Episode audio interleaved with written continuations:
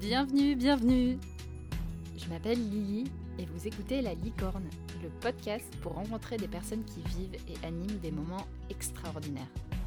Avec La Licorne, vous allez voyager dans des moments parfois intimes, parfois au travail, parfois dans la nature, parfois avec un grand public, mais toujours avec une touche de magie. Au cœur de La Licorne, l'idée que chaque moment que nous passons les uns avec les autres peut devenir extraordinaire en y mettant de l'intention et les attentions qui comptent. Installez-vous confortablement, c'est parti pour l'épisode Oyez oyez, chères auditrices, chers auditeurs, bienvenue dans ce nouvel épisode.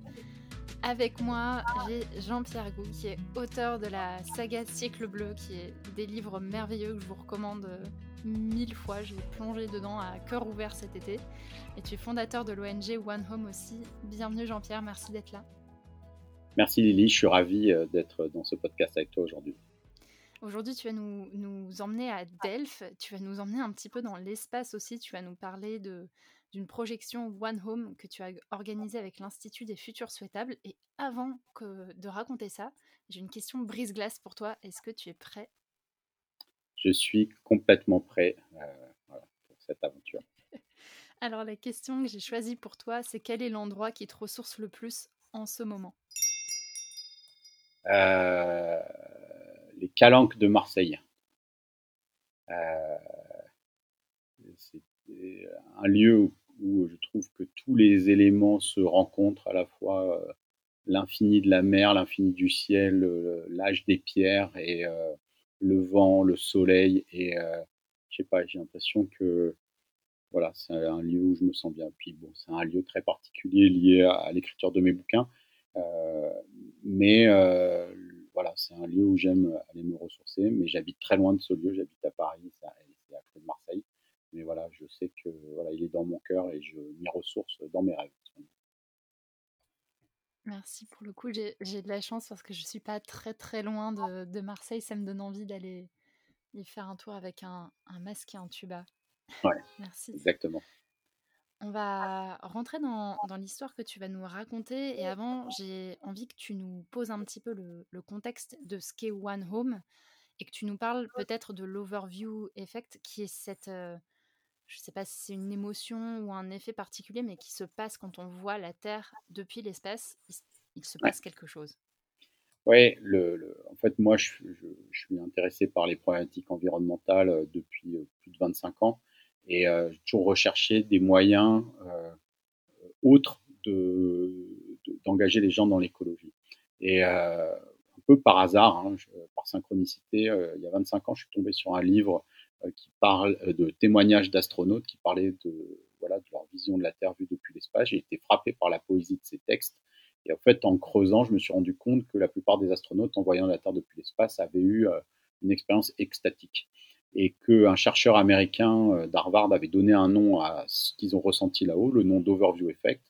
Et euh, il semble que euh, la, présence de l'apesanteur, de la beauté grand large de la Terre, mais aussi un sentiment de peur qu'on peut avoir en étant dans un vaisseau spatial fragile, avec la vision grand large de la Terre, provoque une expérience psychologique très particulière qui fait tomber les astronautes amoureux de la Terre et les transforme en poètes. Et euh, quand j'ai découvert ça il y a 25 ans, je me suis dit, il faut absolument recréer ça et donner euh, accès à cet overview effect, ou en tout cas à la quintessence de cela, à tout le monde, euh, pour que on développe des éléments de conscience planétaire que les astronautes ont développés. Et donc, c'est devenu une espèce d'obsession pour moi de faire vivre cet effet aux gens, sans envoyer les gens dans l'espace, évidemment, ce qui serait une gabégie énergétique. voilà. Et donc, Aujourd'hui, One Home, comment est-ce que tu arrives à faire vivre cette, euh, expérience-là? Alors, pour faire vivre cette expérience-là, euh, au départ, euh, j'ai essayé avec des images de la Terre en orbite, à peu près à la distance que Thomas Pesquet avait quand il regardait la Terre, c'est-à-dire 400 km. En fait, on n'arrivait pas à déclencher un émerveillement assez fort. Et quand on regarde les témoignages d'astronautes, les témoignages les plus forts, c'est ceux qui sont vraiment sortis de la Terre et qui l'ont vu en entier. Et donc, c'est les, les 16 astronautes qui ont été euh, jusqu'à la Lune et 12 qui ont marché sur la Lune. Et ils ont vraiment eu un changement plus profond que les autres. Et j'ai toujours eu l'intuition qu'il fallait voilà, pouvoir s'extraire et avoir euh, la Terre en entier. Mais il n'y avait pas de satellite qui faisait ça. Et euh, en fait, au moment où je me posais ces questions, Al Gore avait planifié d'envoyer un satellite qui filme toujours la Terre en entier. Bush a annulé ce projet. Et euh, ce projet a finalement eu lieu en 2015. Et euh, on a été les premiers à utiliser les images de satellite qui est situé à un million et demi de kilomètres de la Terre, euh, qui produit 10 images par jour de la Terre prises sous différents angles avec un ami, Michael Bocara on a créé les premières images de la Terre qui tourne vue en entier depuis l'espace. C'est un peu long à dire, mais c'est important. Avant, on avait déjà vu des photos de la Terre, mais on l'avait jamais vu tourner complètement. Et j'avais le sentiment qu'il y avait quelque chose de l'ordre du euh, presque du surnaturel si on montrait cette, ces images. Donc, on a créé un premier projet avec Michael Bocara qui s'appelait Blue Turn. Euh, et récemment, il y a deux ans, pendant le Covid, on a créé une ONG avec un autre ami qui s'appelle Kim Winkye, euh, qui est designer, pour incorporer ces images vraiment dans une expérience et donner aux gens des capsules de vidéos euh, qui puissent montrer euh, eux-mêmes à travers le monde, dans leur famille, dans leur entreprise, dans, dans des écoles, dans des grandes conférences, pour pouvoir faire vivre à d'autres cet overview effect. Donc One Home, c'est vraiment ça. C'est on part du postulat qu'on vit tous sur dans une maison commune, que cette maison commune, elle n'est pas visible tant qu'on ne s'élève pas. Et nous, on procure voilà ce sentiment d'élévation et euh, une expérience qui permet aux gens d'éprouver le même trouble. Et j'utilise le mot trouble à dessein parce que euh, euh, en, dans l'art, il y a un syndrome qu'on appelle le syndrome de Stendhal, que Stendhal avait vécu, je crois, c'est en allant, enfin, si c'est pas à Florence, je crois que c'est à Florence, euh, où devant certaines œuvres d'art, devant leur beauté, on est ébranlé et il y a des choses qui bougent un peu dans l'inconscient. Et euh, moi, j'ai toujours eu euh, le sentiment qu'on pourrait atteindre ça, c'est-à-dire euh, créer des moments, des parenthèses de suspension, où juste par la vidéo et euh, par la beauté euh, de la Terre, la beauté de Gaïa, la couche vivante de la Terre, la biosphère que l'on voit depuis l'espace, faire comprendre inconsciemment des choses sans aucun message autre que la musique. Et ça, c'est important par rapport à d'autres choses que je fais, genre les bouquins ou ce que je fais dans mon dans le monde du travail où voilà, c'est euh, des faits, des mots, etc., beaucoup d'explications. Là, le but, c'est de vraiment faire un truc qui parle juste au cœur. Et plus que de montrer la Terre vue de l'espace, c'est vraiment la Terre vue du cœur qu'on veut arriver à, on veut arriver à placer la, la, la, Terre dans le cœur de chacun pour que, euh, créer cette résonance du cœur entre nous et la Terre euh, par cette expérience. Donc le, le, moment extraordinaire que tu vas nous raconter, c'est un moment où tu as fait une projection One Home à Delphes. Je te laisse nous plonger dans ce qui s'est passé ce jour-là ou ce soir-là d'ailleurs. Ouais. Alors, le, moi, depuis qu'on a lancé ce projet, j'ai à peu près fait 200 projections euh, de ça dans différents contextes. Mais celle-ci, pour moi, ça reste euh, la plus mémorable jusqu'à ce qu'il y en ait une autre plus mémorable. Et euh, ce que je voulais dire, beaucoup d'autres gens ont fait des, euh, projections, on en parlera après. Cette projection, elle, a été faite avec l'Institut des futurs Swepal, qui est une école de prospective de la réinvention, dont j'ai l'honneur d'être le président. On était réunis avec un certain nombre de conspirateurs positifs, c'est-à-dire des gens, des spécialistes de différents domaines qui œuvrent ensemble pour euh, un monde meilleur. Et on était réunis pas dans l'ancien, enfin dans l'ancien théâtre de Delphes, hein, qui est en grande partie détruit, un théâtre un peu plus moderne, mais non loin des, ruines de Delphes. Et pour moi, déjà, le choix du lieu était très important parce que Delphes, ça nous ramène, on va dire, aux, philosophes grecs. Et le premier qui a eu l'intuition de ce à quoi euh, ressemblerait la Terre vue depuis l'espace, c'est Socrate. Quoi. Et Socrate, euh, il est devenu le philosophe qu'on connaît grâce à la pitié de Delphes qui avait déclaré qu'il était le plus sage des hommes, ce qui l'avait beaucoup surpris, puisque lui, euh, la seule chose dont il était certain, c'était qu'il était le plus ignorant des hommes, et c'est certainement cette ignorance qui faisait de lui le plus sage des hommes. Donc euh, cette proximité avec euh, voilà avec euh, ce sage, euh, pour moi, c'était important de montrer la Terre là, parce que euh, lui, il avait eu l'intuition, mais il n'avait pas la technologie. Et non seulement il l'a décrite dans le Phédon de Platon, mais il a aussi décrit ce que ça pourrait changer sur euh, notre regard sur le monde et sur nous-mêmes. Euh, deuxième, deuxième chose, c'était euh, au printemps, euh, on l'a faite en plein air, cette projection de la Terre depuis l'espace, sous la voûte étoilée. Et sous la voûte étoilée, ce qui est euh, marrant, c'est que on peut voir toutes les planètes hein, depuis la Terre, enfin, sauf une, c'est la Terre, quoi, parce qu'elle est sous nos pieds. Et donc, pour moi, projeter la Terre sous un ciel étoilé, euh, il y avait quelque chose de l'ordre du merveilleux puisqu'on donne à voir l'invisible. Euh, voilà. Troisième chose, il y avait la pleine lune. Donc, il y avait les éléments, la lune, les étoiles, la voie lactée qui était très visible, puis au loin la mer avec les lumières, parce que Delphes c'est pas au bord de mer, mais on voyait la mer très au loin. Euh, et dans un amphithéâtre, on était tous assis de manière assez, on va dire, cérémoniale. On était en cercle, on était une cinquantaine. Et euh, au moment où on a mis la musique, il y a eu un moment de grâce, comme il y a souvent dans ces partages de One Home, où les gens, euh, de manière presque solennelle et religieuse, ont regardé ces images, la Terre tourner. Et euh, au moment où on a fini la projection, au-dessus de nous, il y a la Station spatiale internationale qui est passée. Et moi, je l'avais déjà vu, euh, d'ailleurs, c'était marrant, je l'avais vu en Égypte. J'étais à Philae et là, le fait qu'elle passe, pour moi, c'était vraiment une, une espèce de clin d'œil du destin pour dire que voilà, les planètes étaient alignées. Et euh, ça a déclenché une euphorie totale, c'est-à-dire qu'après la grâce, les gens ont eu de faire la fête. On a fait la fête toute la nuit euh, dans cet amphithéâtre. Et euh, pour moi, c'était très important qu'après ce moment de célébration sur l'émerveillement de la l'infinie euh, majestuosité de notre planète, euh, se célèbre après dans la joie et dans la danse et par le corps et euh, voilà, ça restera un moment de grâce.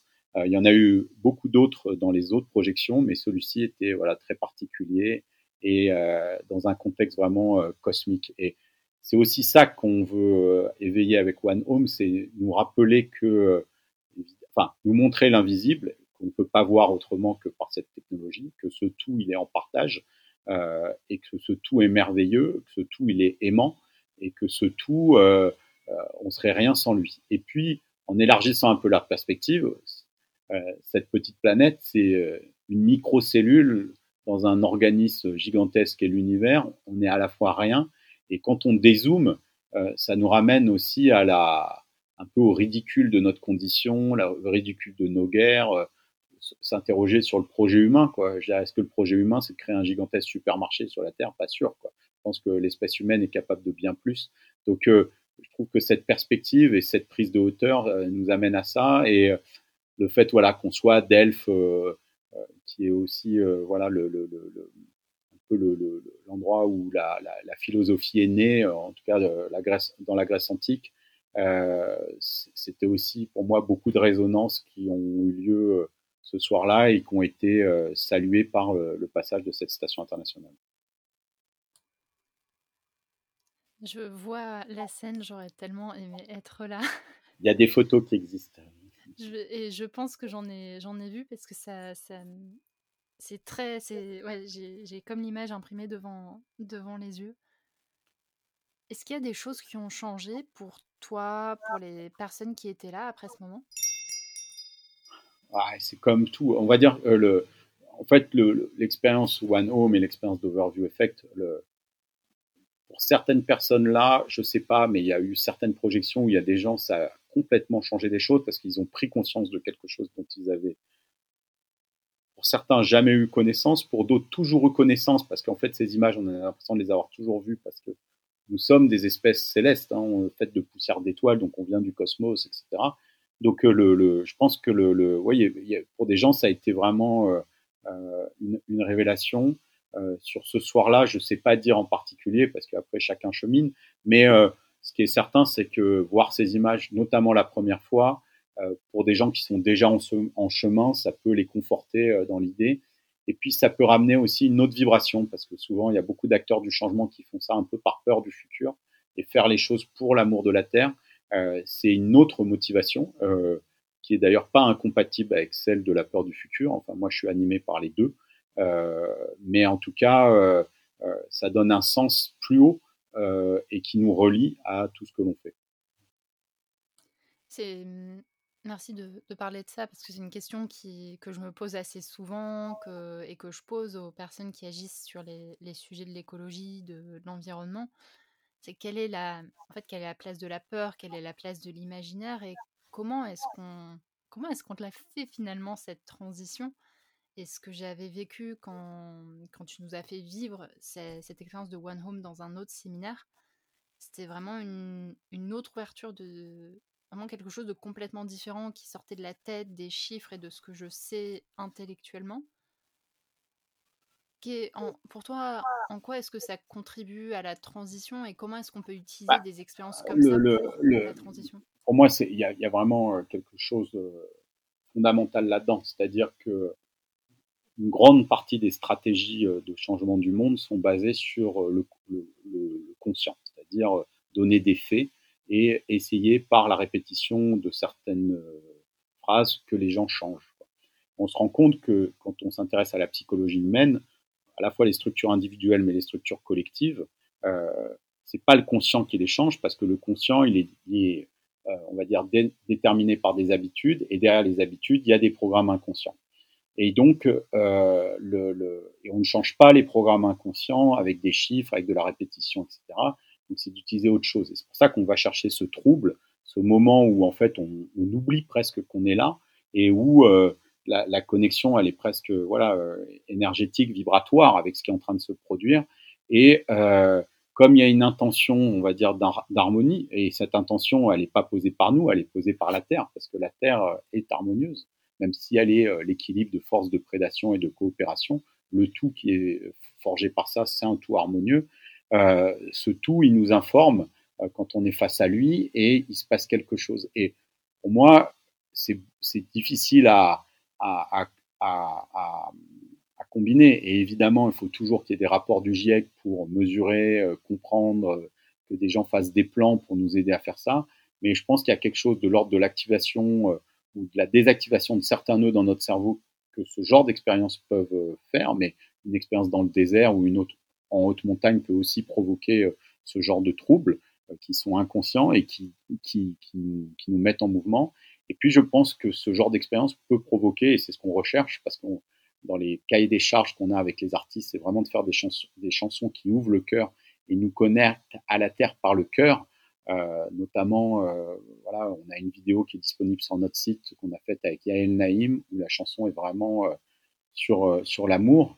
Et, euh, et ça, euh, voilà, essayer d'ouvrir le cœur et euh, d'agir sur l'inconscience, c'est ce qu'on cherche à faire avec, avec ce projet, ou en tout cas, au départ, c'était artistique, et quand je cherche à expliquer qu'est-ce qui se produit, c'est ça qui me dit, bah tiens, il semblerait qu'il y ait une ouverture de cœur et quelque chose qui se déroule du moment inconscient. C'était pas nécessairement le projet initialement, mmh. mais maintenant c'est comme ça que je le que je vois son aspect opératif. Et s'il y a des personnes qui nous écoutent, et je pense qu'il y en aura, qui se disent Ah, chouette, j'aimerais beaucoup organiser ça. Donc, vous avez des vidéos qui sont disponibles sur le. Ouais, alors le. Qu'est-ce que tu pourrais conseiller? C'est une très bonne question parce que c'est vraiment pour nous. Euh, euh, l'idée, c'est pas que voilà, on est une toute petite association. Hein, toutes les images qu'on met à disposition euh, sont gratuites. On a toujours tenu à, à ça. donc, sur notre site internet, il y a une trentaine de vidéos qui sont disponibles, avec euh, euh, certaines uniquement avec des musiques, euh, certaines qui illustrent juste la beauté de la Terre, d'autres qui vont cibler des journées particulières où il y a eu un événement climatique particulier, pas nécessairement catastrophique. On a certaines sur des feux, on a certaines sur des éclipses. On a par exemple une vidéo qui s'appelle Antarctica, où on voit une éclipse sur le pôle sud filmée depuis l'espace, c'est complètement hallucinant. Euh, on a des vidéos sur lesquelles il y a des textes qu'on a fait avec euh, des grands penseurs. Je pense par exemple à Satish Kumar, qui est vraiment un des penseurs de la deep écologie, fondateur du, du, Schumacher College, qui a écrit un texte incroyable. Il y a des vidéos qu'on a faites avec des astronautes, des vidéos qu'on a faites avec des scientifiques. donc, vous pouvez regarder ces différentes vidéos. La première chose, c'est de sélectionner laquelle vous voulez montrer en fonction du contexte si vous êtes dans une école, si vous êtes dans une entreprise, si vous êtes dans le hall d'un immeuble.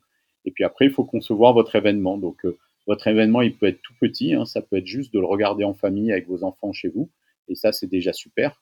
Euh, euh, ou juste de vous le regarder tout seul, c'est aussi super. Et si vous voulez le montrer à d'autres, ben, on vous propose sur le site onehome.org quelques éléments avec voilà des choses à dire parce que parfois les gens savent pas comment présenter cette expérience. Donc on explique en quelques mots euh, ce que les gens peuvent dire avant de montrer ça, parce que juste montrer les images sans dire ce que c'est, euh, parfois la magie n'opère pas et il y a besoin de une à deux minutes d'explication pour expliquer que ce sont des images réelles d'un satellite qui est à un million et demi de kilomètres de la Terre, enfin, ce satellite, il a la taille d'un frigo à un million et demi de kilomètres de la Terre. Vous imaginez déjà un frigo au bout d'une rue, il est déjà pas grand, mais là, c'est un tout petit point. Et moi, quand les gens me demandent où il est le satellite, je dis, bah, c'est très simple, vous regardez le soleil, et quand vous pointez votre doigt à un million et demi de kilomètres de là, il y a un tout petit truc qui nous renvoie euh, des images, et c'est de là que ça vient. Et je trouve ça fascinant parce qu'en fait, ce satellite, c'est un regard vers nous-mêmes, c'est un selfie, c'est le plus grand selfie euh, qui ait jamais été fait, et euh, qui nous ramène à notre condition. Et donc, ce satellite, c'est un satellite de la NASA qui s'appelle Discover, donc qui avait été imaginé par Al Gore et qu'on utilise.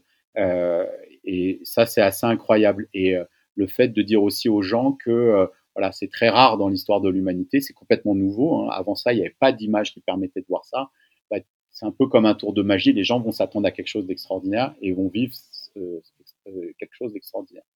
Après, les seules choses à, faire attention, et ça on donne aussi sur notre site des guidelines techniques, des, recommandations, voilà, c'est autant que possible faire ça le soir pour qu'il y ait l'obscurité. Et si vous faites en journée, de pouvoir au moins baisser les stores, parce que si vous montrez ça en plein jour, bah, les gens se voient les uns les autres et ça crée pas la même sonalité, la même intimité. C'est un peu comme quand vous allez au cinéma, euh, on s'autorise à pleurer, alors que euh, si la lumière est allumée dans votre salon, vous vous autorisez moins à pleurer avec des gens à côté.